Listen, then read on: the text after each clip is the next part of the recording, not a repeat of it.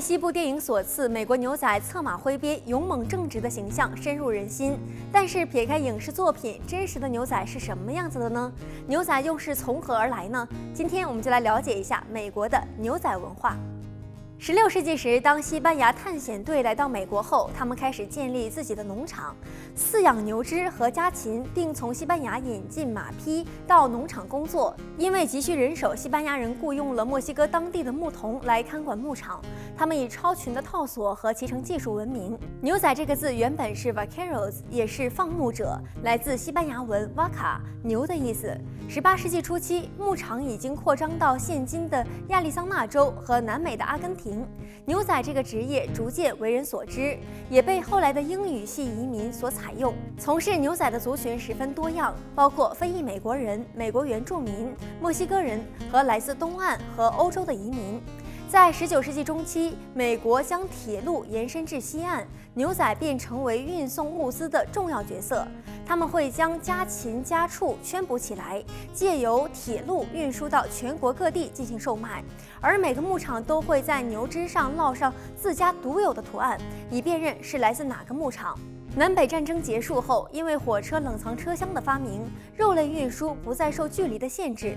东岸城市对牛肉的需求量增加，每头牛可以卖到当时四十美元的价格。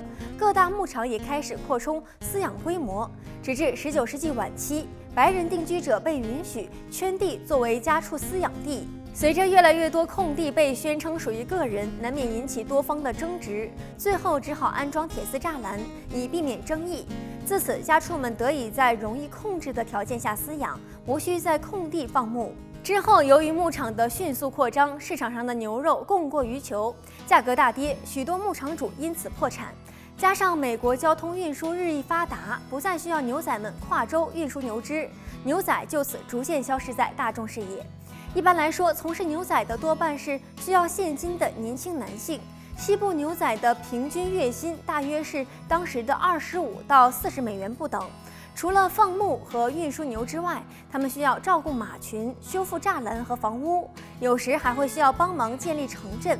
一天的工作时数高达十五个小时，多半是高强度的体力活。放在现在来看，牛仔其实是畜牧业中被剥削的底层劳工。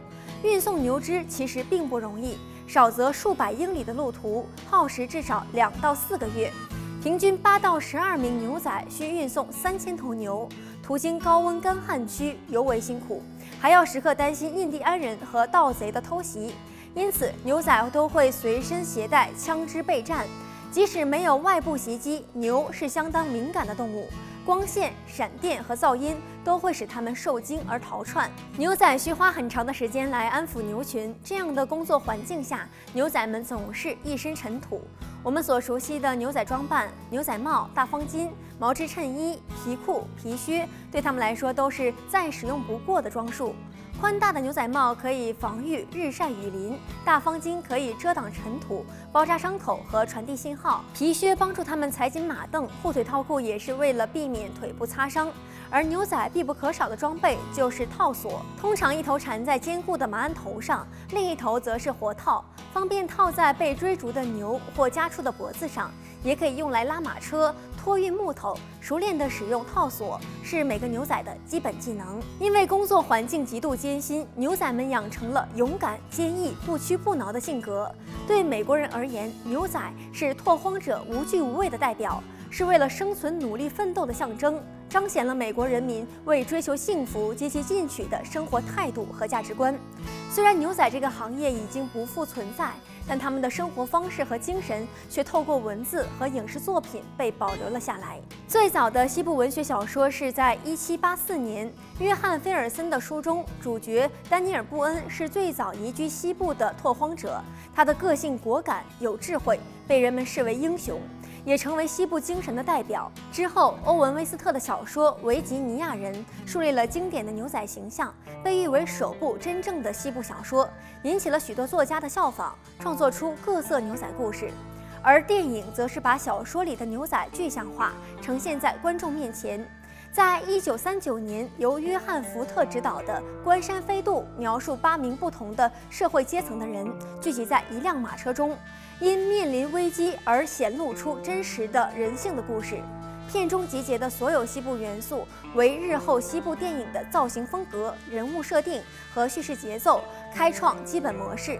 之后的《西部往事》《原野奇侠》《与狼共舞》等，都可以看到潇洒不羁、手持左轮枪的牛仔跃然于大荧幕上。不只是电影，以牛仔为主题的西部音乐也十分受欢迎，并成为美国乡村音乐的重要分支。牛仔的一切似乎都受人推崇，他们特有的语言也流传至今。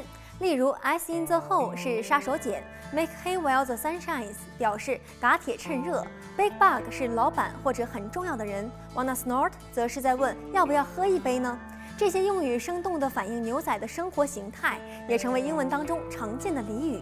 尽管牛仔的时代已经远去，但却成为一个文化代名词，从电视、电影、杂志、唱片、广告乃至服饰、艺术，完全融入我们的生活。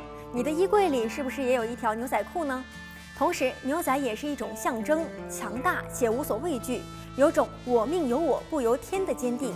人们向往的西部精神，不正是如此吗？